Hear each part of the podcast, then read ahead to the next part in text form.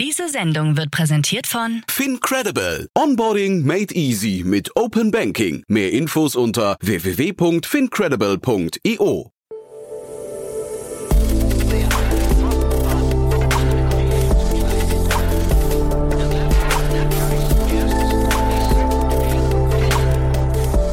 Startup Insider Daily. Herzlich willkommen zu Startup Insider Daily. Mein Name ist Jan Thomas und heute war wieder ein richtig cooles Thema, muss ich sagen, denn wir sprechen über eine Finanzierungsrunde, die gerade announced wurde und zwar für das Unternehmen Dance. Das kennen die treuen Hörerinnen und Hörer unter euch schon, denn ja, wir hatten Dance schon öfters zu Gast. Beim letzten Mal und auch heute zu Gast ist Christian Springgupp. Er ist der Co-Gründer und CPO von Dance. Und wir sprechen vor dem Hintergrund einer neuen Finanzierungsrunde. Wir sprechen aber auch über Expansionspläne. Wir sprechen leider auch über Entlassungen und wir sprechen über viele Facetten des Marktes der E-Bikes.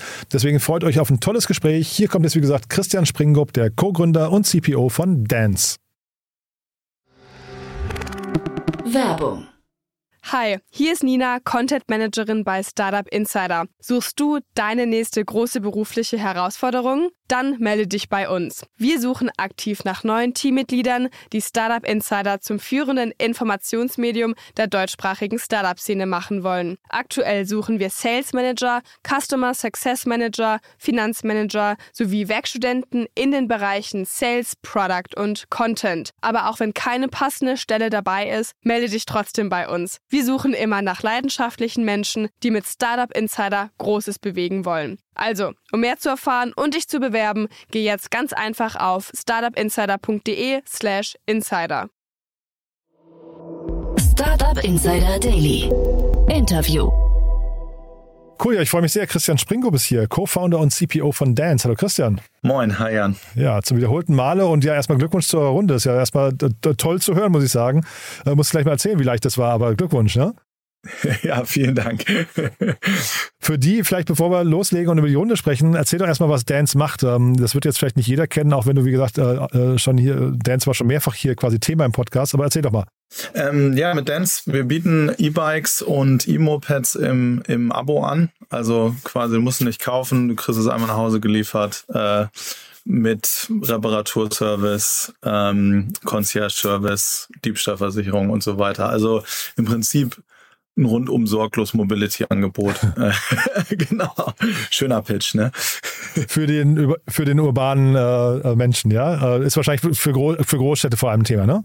Ja, genau. Wir, wir sind im Moment in Berlin, Hamburg, München, Wien und Paris. Und ja, das ist auf jeden Fall ein Thema, was, was in Großstädten, äh, wo die Großstädte sozusagen Vorreiter sind, ja. Also auf dem, auf dem Land kauft man sich noch eher ein Fahrrad. Und sag mal, diese, diese ähm, Mietmodelle, Abo-Modelle, ähm, da war ja jetzt gerade diese Diskussion bei NPAL, dass ihnen vorgeworfen wurde, dass es eigentlich für, für äh, Abonnenten zu teuer ist äh, on the long run, also quasi äh, auf, auf die Frist von mehreren Jahren hinaus oder bei, bei NPAL sind es, glaube ich, 20 Jahre. Wie ist das bei euch? Was kostet so ein Abo im Vergleich zu dem Fahrrad, das man kaufen würde? Ähm, Abo kommt natürlich immer auf die, auf die Laufzeit an, liegt so zwischen 50 und 80 Euro im Monat ungefähr. Ähm, ich glaube, der Vergleich mit NPAL ist halt ein bisschen anders. Also da geht es ja eher darum, dass es wirklich über 20 Jahre lang läuft und eigentlich die Idee ist, es dann, dann auch auf dem Haus bleibt und man das irgendwann abkauft. Ja? Also es ist halt vielleicht eher mit, mit Leasing vergleichbar. Ich glaube, das Besondere bei bei unserem Abo ist sozusagen, es ist wirklich halt ein Abo, das habe ich monatlich äh, und wenn sich irgendwie meine Lebensumstände ändern oder ich in eine andere Stadt ziehe oder äh, doch nicht mehr mit dem Moped, sondern mit dem Fahrrad fahren will oder wie auch immer sich bei mir das ändert, dann, dann äh, kann ich das halt auch ändern, ja. Und ähm, also insofern glaube ich, ist das, ist das was, was anderes. Ähm, der Vergleich mit dem Kaufen, der ist natürlich auch, also ich meine, es gibt ja so die, die berühmte sehr werten Rechnung, wo man den monatlichen Beitrag dann mal Monate nimmt und dann beim Kaufpreis rauskommt. Das ist natürlich insofern was anderes, als dass man natürlich diese ganzen Sachen wie Diebstahl, Reparaturen innerhalb von 24 Stunden und sowas immer mit einrechnen muss. Ähm, und das sehen wir halt auch. Ne? Also viele unserer Kunden sind halt froh drum, dass sie sich nicht festlegen müssen und aus irgendwie tausend verschiedenen Fahrrädern auswählen und dann Angst haben, dass sie das Falsche kaufen und dann im Zweifel drauf sitzen bleiben sozusagen. Und ähm, vielleicht noch kurz, weil du den Vergleich zum Leasing gezogen hast, äh, Stichwort Schlussrate. Gibt es sowas trotzdem bei euch, dass man irgendwann sagen kann, ich kann das übernehmen und dann ist zwar das rundum sorglos Paket weg, aber ich äh, bin dann trotzdem Eigentümer oder ist das gar nicht vorgesehen in eurem Modell? Nee, das ist tatsächlich gar nicht vorgesehen und, und auch mit, mit Absicht. Also die Dance Bikes kann man nicht kaufen, ja. Ähm, das hat verschiedene Gründe, aber vor allen Dingen ist es für uns halt so ein, so ein Ding, dass wir halt dafür sorgen wollen, äh, also die sind so gebaut, dass wir die halt reparieren können, möglichst schnell reparieren können und auch so gebaut, dass sie halt sehr, sehr lange halten. Ja, das heißt also, wir wollen immer, dass die Leute äh, oder dass die Räder ganz lange im Abo bleiben und wenn dann irgendjemand irgendwann sagt, ja, ich brauche jetzt aber ein eigenes Rad, dann hat man genug Auswahl, sich eins zu kaufen und das halt auf die Ansprüche dann zuzuschneiden sozusagen. Und dieses rund, rundum Sorglos-Paket, von dem du gesprochen hast, also mit Diebstahl und Reparatur und so weiter, ähm, das ist eine Sache, die zieht und das lassen sich Leute dementsprechend auch was kosten, weil sie eben dann sagen, okay, dann finde ich das Angebot, was ihr jetzt hier mit den 50 bis 80 Euro im Monat, dann finde ich das irgendwie äh, fair. Ja, das, also das klingt irgendwie nach, einer, nach, einem, nach einem ähm, Modell, wo Leute zuschlagen. Ja, genau. Und ich glaube, man, man muss das vielleicht auch ein bisschen, also ich sage immer, das ist sozusagen Mobilitätsangebot, ja. Also der Vergleich ist im Prinzip, wie viel bezahle ich für die monatliche Bahnkarte oder so, ja. Also es ist halt wirklich so. 49 Euro demnächst, ne? ja, tatsächlich. Da, da haben wir dann, da haben wir dann harte Konkurrenz. Aber ich meine, äh, ich, von unerwarteter Seite, ja. Ja, ja genau. Aber ich meine, High Level ist es super, ja, dass das jetzt angeboten wird. Also da sollen wir uns alle drüber freuen. Aber ja, das wird natürlich äh, ein bisschen Preisdruck bedeuten, aber das ist ja auch gut so. Ähm, aber ja, letztlich ist es halt so, das geht nicht mehr, also ich glaube deswegen auch in den Großstädten, ja, es geht nicht mehr darum, dass ich überlege, was kaufe ich mir sozusagen, sondern eher so, okay, womit will ich mich durch die Stadt bewegen, ja, wie will ich meinen Arbeitsweg gestalten? Und da steigen halt immer mehr Leute auf, auf E-Bikes um. Und da ist das halt so das Ding, ich, ich kenne den monatlichen Betrag, ich muss mich um nichts weiter kümmern, ich muss nicht groß auswählen. Äh, ich habe nicht dieses Ding, wenn es mal kaputt geht, äh, muss ich irgendwie hoffen, dass ich jemand finde, der mir das unter sechs Wochen Wartezeit irgendwie äh, wieder repariert.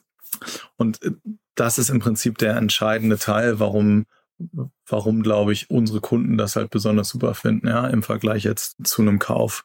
Und sag mal, äh, du sagst, ihr, ihr pocht natürlich drauf, dass ähm, Nutzer das möglichst lange nutzen im, äh, oder im Abo haben. Äh, Gibt es da schon so Erfahrungswerte, Kohorten, die man sich angucken kann, wo ihr wisst, okay, so und so viel kündigen, ich weiß nicht, nach einem halben Jahr und so und so viel bleiben aber auch lange dabei? Ähm, ja, haben wir natürlich. Also wir, wir, veröffentlichen da keine konkreten Zahlen oder so, aber im Prinzip, was man sagen kann, es gibt im Prinzip zwei zwei Nutzergruppen, ja. Für die einen ist das so, das ist die Lösung, mit, mit, mit der die sozusagen wahrscheinlich auf unbestimmte Zeit äh, ähm, zufrieden sind. Die haben dann meistens ein Jahrespaket und verlängern das dann auch so, ja. Also außer man zieht halt in eine andere Stadt oder irgendwas ändert sich ganz maßgeblich, aber das sind die Leute, die sagen, ja, ein Fahrrad im Abo und ich muss mich um nichts kümmern, das ist genau das Richtige, ja. Ähm, und dann gibt's und dann gibt's Leute, die nur im Sommer fahren, ja, die halt ganz klar sagen, oh, ich finde die Flexibilität gut, ich fahre jetzt den Sommer äh, und dann fahre ich nächsten Sommer wieder.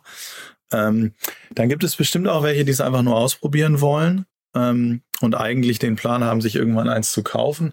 Ich habe tatsächlich am Anfang gedacht, dass das mehr sein würde.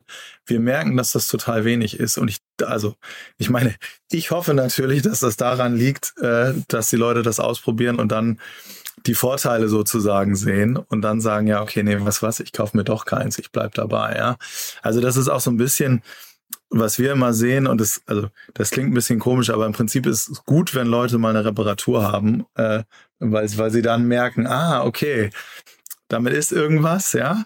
Äh, dann stelle ich es hin und 24 Stunden spätestens später ist das repariert oder, oder ich habe sofort ein Ersatzrad, ja. Und ich glaube, wenn man das einmal erlebt hat, dann, dann merkt man, wo der Unterschied ist, ja.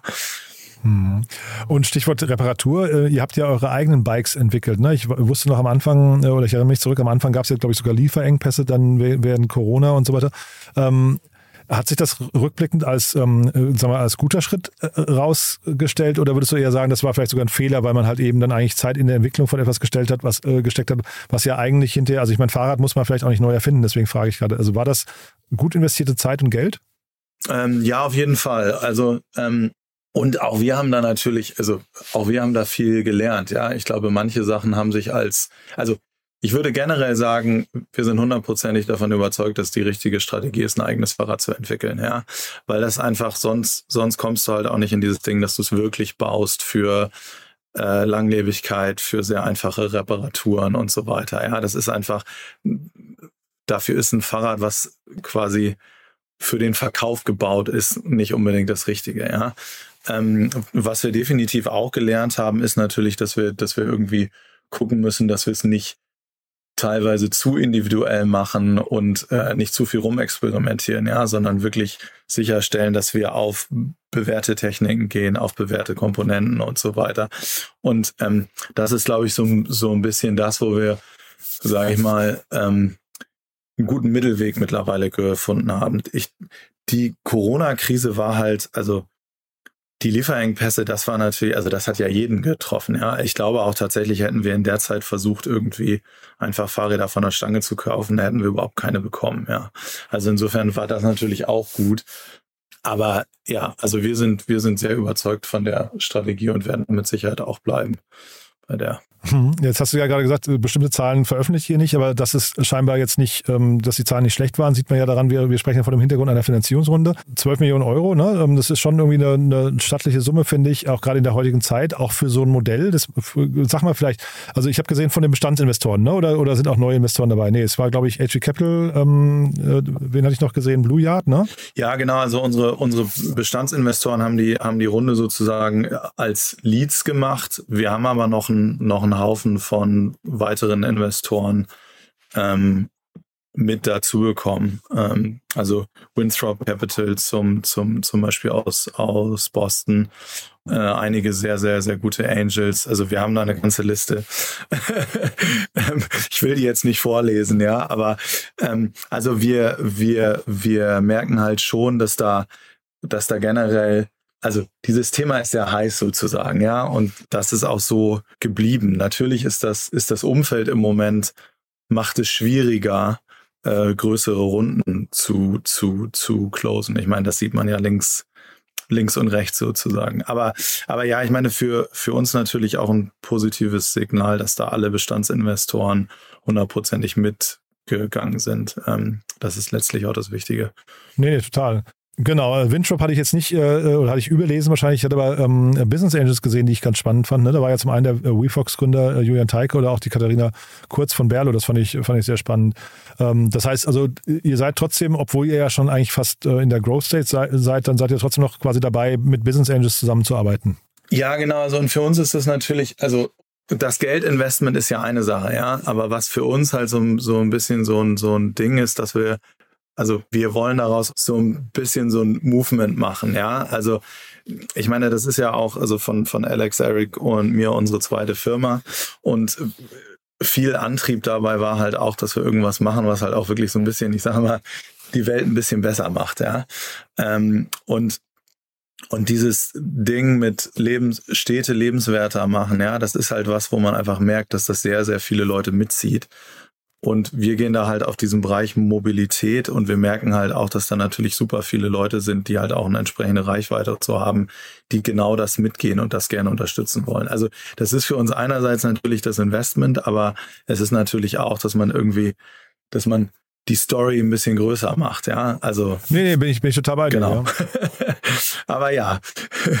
Trotzdem, äh, sag nochmal kurz das Umfeld, du hast ja gerade schon ein bisschen durchblicken lassen. Ähm, wir haben ja jetzt dieses Phänomen, dass äh, Unternehmen, äh, sag mal, bei der letzten Runde, wahrscheinlich meistens jetzt in den letzten anderthalb Jahren, relativ viel Geld einsammeln konnten, damit verbunden auch hohe Wachstumsfantasien hatten, die dann auch dazu geführt haben. Ich meine, ihr habt ja auch, können wir vielleicht gleich nochmal kurz drüber sprechen, ihr habt ja auch einen Cost-Cutting-Moment gehabt. Das heißt, man kommt jetzt eher in Richtung, ähm, also zumindest so die Erwartung der meisten Investoren gerade, man kommt eher in Richtung, man muss profitabel werden und nicht mehr Wachstum um, jeden Preis. Ist das richtig? Ja, das ist total richtig und das ist auch genau richtig zusammengefasst. Ich glaube, da hat sich, hat sich die Welt einfach ein bisschen geändert, dass es halt darum geht, ja, also nicht, nicht Wachstum um jeden Preis, sondern halt gesundes Wachstum was, was, äh, was mit gesunden Unit Economics und so zusammenhängt. Und ja, und darauf haben wir uns auch fokussiert. Ich glaube, wir sind jetzt, Gott, sind jetzt seit, seit etlichen Monaten dabei, uns also das als Hauptfokus zu machen. Und ja, das kommt halt auch mit, mit manchen Einschnitten, wie bei, wie bei vielen anderen auch.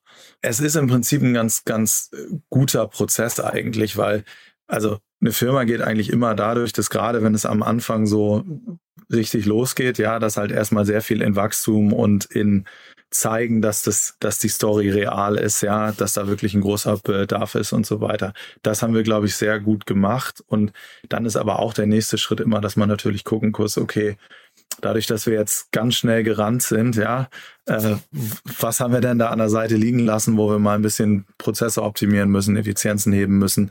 Welche von den Wetten, die wir eingegangen sind, waren richtig, welche nicht, ja, und, und da dann Korrekturen vornehmen und so. Das ist, also ehrlich gesagt passt das ganz gut rein in das, wie man es wie man es eh machen muss. Ja, das ist natürlich, das ist ein bisschen schade, dass sozusagen das ganze Finanzierungsumfeld ein bisschen härter geworden ist und die Zinsen steigen und so. Aber an sich ist das, glaube ich, ein sehr heilsamer Prozess auch für, ein, für einen Markt und für viele Firmen.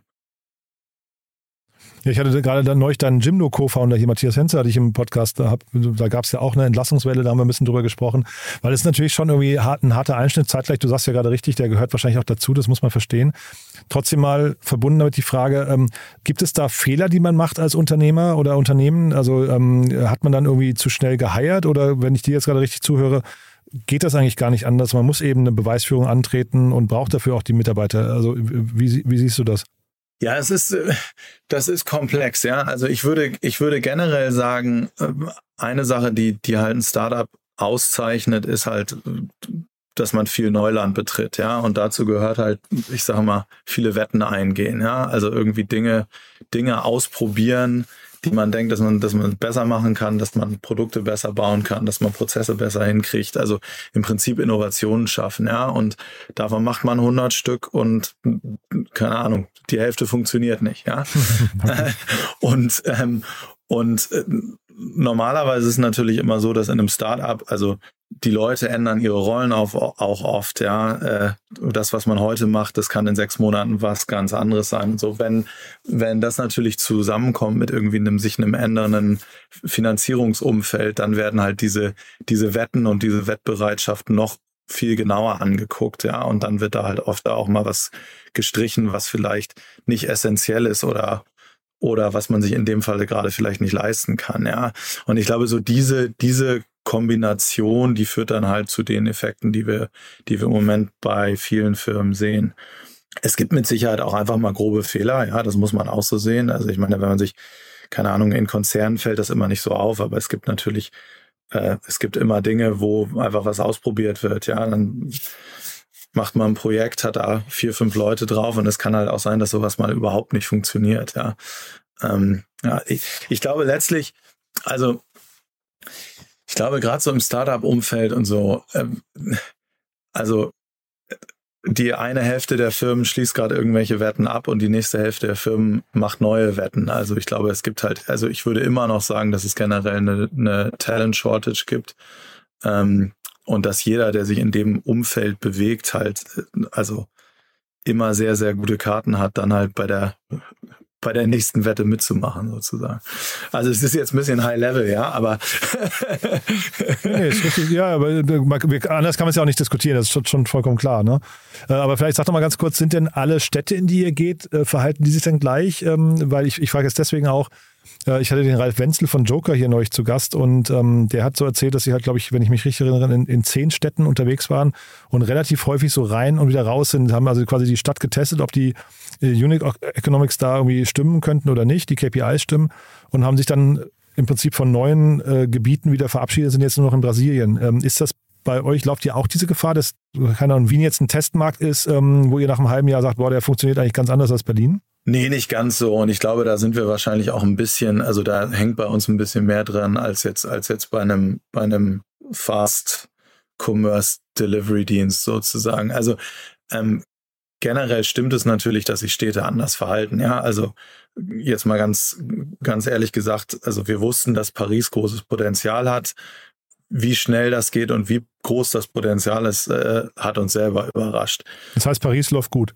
Ja, Paris ist, ist mittlerweile die, die oder der größte Markt für uns. Und du merkst halt, also du merkst halt, was da, also was generell Infrastruktur ändert, ja. Also Paris investiert halt so unglaublich viel und die Leute werden sozusagen, also da ist ein riesiger Push in, in die Richtung E-Bikes. Das ist natürlich auch was, was für uns, für uns ist das ein riesiges Signal, ja, weil das ist das, was wir eigentlich wollen, wie sich Städte ändern.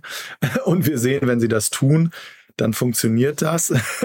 Und und wir sehen das auch, dass es fun funktioniert an unseren Geschäftszahlen sozusagen. Also das ist in gewisser Weise doppelt motivierend, ja. Ähm, Wien, Wien ist definitiv im Vergleich ein bisschen zurückhaltender, sage ich mal. Auch was, was wir so, also wir haben, wir reden ja auch immer mit, mit vielen anderen Firmen, auch Firmen, die vergleichbare Dinge machen. Das, was wir so gehört haben, ist, dass halt die Leute ein bisschen zurückhaltender sind, ja, was Innovationen angeht, dass in Wien alles ein Jahr länger dauert als in einer anderen Stadt, jetzt mal so ganz flach gesagt. Und das sehen wir durchaus auch. Das ist jetzt für uns, also wenn wir einen Markt haben, dann haben wir da halt Kunden, äh, die Fahrräder von uns haben. Und das ist ein riesiger logistischer Aufwand. Und wir sind im Prinzip so, dass wir auch mit auch mit einer jetzt Stückzahlen, die jetzt nicht in die Tausenden gehen müssen, halt einen Markt durchaus prof profitabel haben. Der ist dann halt ein bisschen kleiner, ja, hat dann kleineres Team, kleinere Werkstatt und so weiter. Ähm, aber für uns aus einem Markt rauszugehen, sehe ich ehrlich gesagt nicht ich will nicht sagen, dass das, wenn wir in fünf Jahren nochmal reden, dass das noch nie, also dass das nie passieren würde, ja. Aber bisher sehen wir das eigentlich nicht. Ich glaube, was wir halt, wo wir total aufpassen müssen, ist halt, wohin wir expandieren, ja. Also ich glaube, umso aggressiver man expandiert und das mögen Städte oder auch, auch andere Länder sein, da kann man immer eine Überraschung erleben, wo man das einfach völlig, also wo man sich völlig verschätzt hat. Ja. Ist uns, glaube ich, bisher noch nicht passiert. Oder also ähm, ich weiß natürlich nicht, wie die anderen Städte funktioniert hätten, die wir, die wir auf der Liste hatten, aber ähm, ich glaube, wenn wir jetzt irgendwann sehr, sehr groß expandieren, dann mag da auch mal, mag da auch mal ein faules Ei dabei sein, ja. Sag mal was ganz kurz zu, zu den Teamgrößen. Wenn du sagst, ein kleines Team oder ein großes Team dann vor Ort, äh, wie hat man sich das vorzustellen? Was bedeutet für euch so ein kleines Team? Also keine Ahnung, sagen wir jetzt, ihr würdet jetzt nach, nach Bremen oder Braunschweig gehen? Ein kleines Team, also Gott, ja, das ist, also unsere Struktur ist im Prinzip so, wir haben ein City Lead, ja, also jemand, der sozusagen für die Stadt verantwortlich ist und dann haben wir Mechaniker und Fahrer, ja. So, und das ist im Prinzip ist das so das kleinste Setup. Ja, sind dann drei Leute. Jetzt ist es natürlich auch so, also, und ich glaube, drunter, drunter geht's auch gar nicht.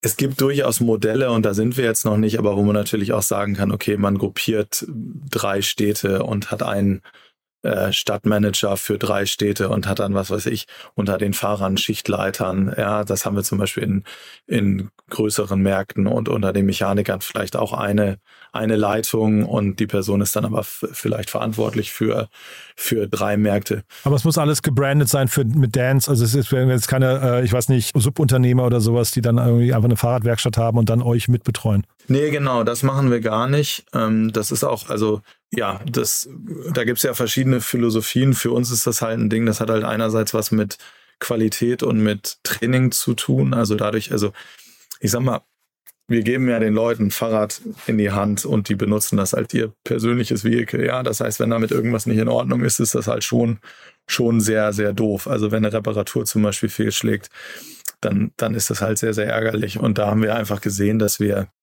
sozusagen von der Qualität und auch von der Schulung und eben auch speziell auf unseren Fahrrädern, dass wir da wesentlich besser fahren, wenn wir das alles intern machen und jetzt nicht irgendwie anfangen mit mit Subunternehmern versuchen, den, den, den gleichen Service-Level hinzukriegen. Wenn du natürlich Fahrradwerkstätten hast mit, mit gelernten Zweiradmechanikern, dann würde das vielleicht gehen. Ähm, da ist aber natürlich das Ding, dass die ja sowieso alle, äh, also dass da ein extremer Fachkräftemangel herrscht und die sowieso alle überlastet sind. Äh, und dann stellen wir uns irgendwie mit in die Schlange von den anderen Kunden, die irgendwie sechs Wochen auf ihre Reparatur warten. Also insofern, genau. Aber ja, also ich will auch nicht sagen, dass das nie mal passieren kann oder dass man vielleicht auch mal in kleineren Städten irgendwelche Partner hat oder so.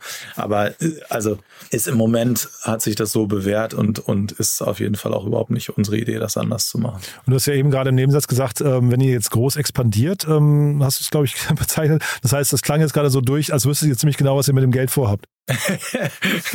naja, also, also dieses Jahr, also oder sagen wir mal so, dieses Investment und dieses Jahr ist jetzt, ist jetzt wirklich dafür da, dass wir, dass wir wirklich in den Städten, wo wir sind, die entsprechend groß machen und halt auch unsere, unsere ganzen Prozesse und sowas auf einen entsprechenden Standard kriegen.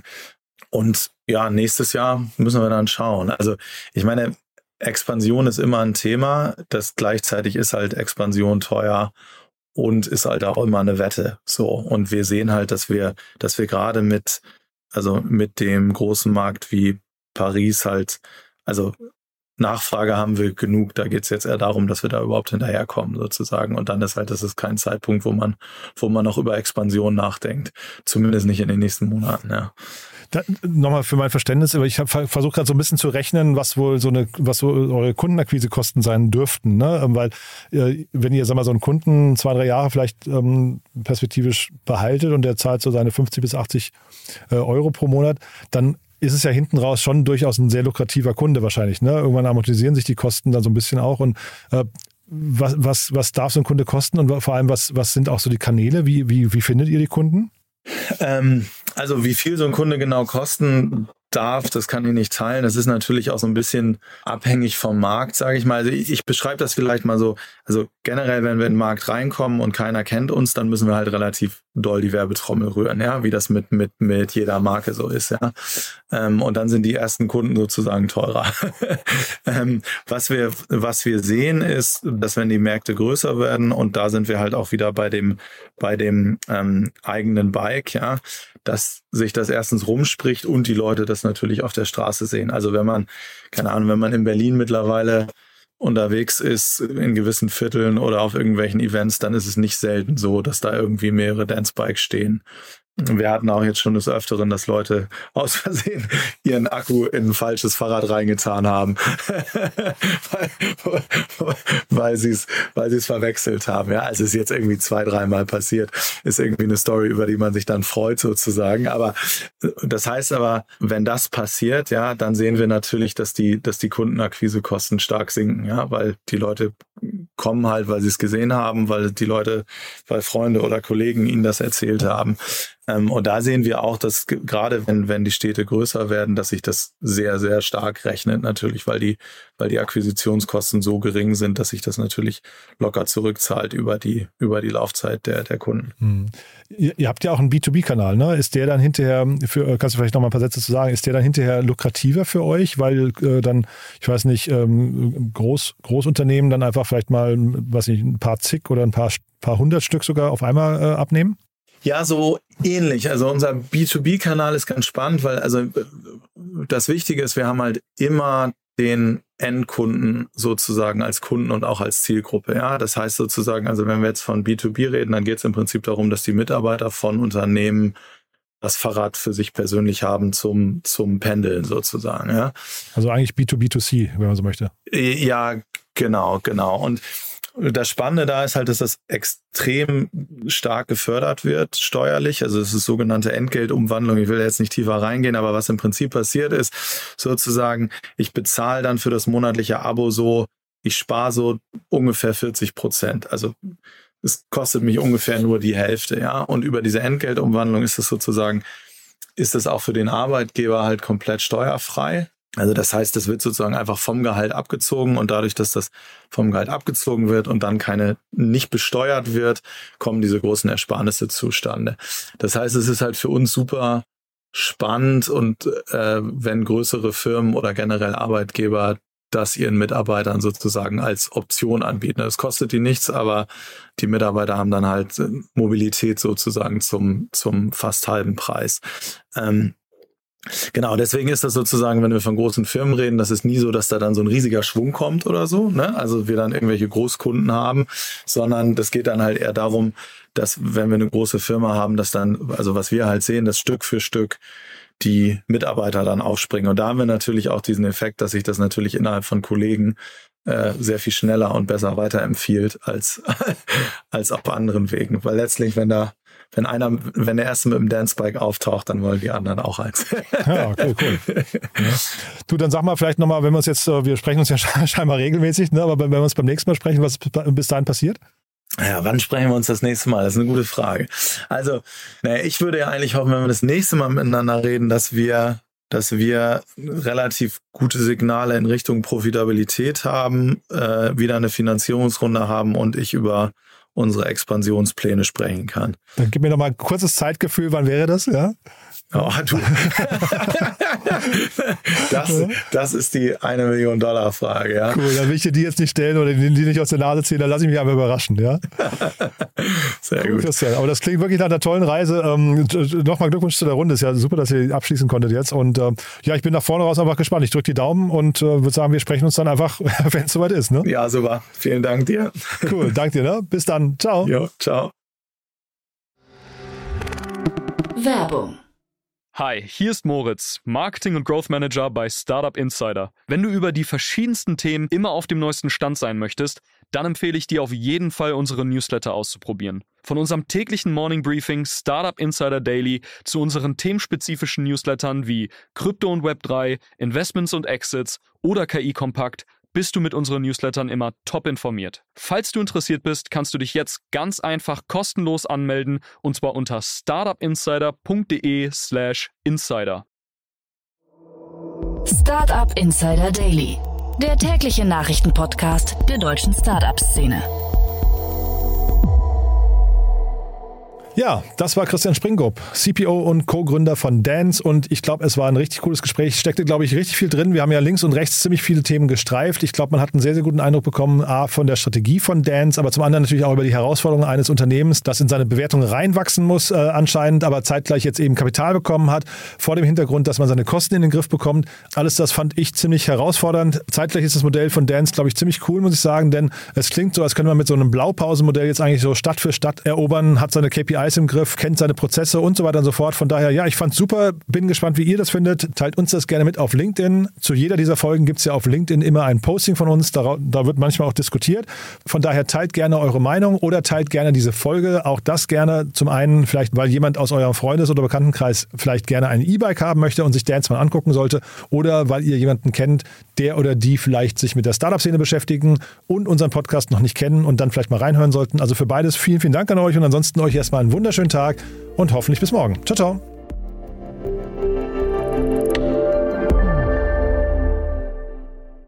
Diese Sendung wurde präsentiert von Fincredible. Onboarding made easy mit Open Banking. Mehr Infos unter www.fincredible.io.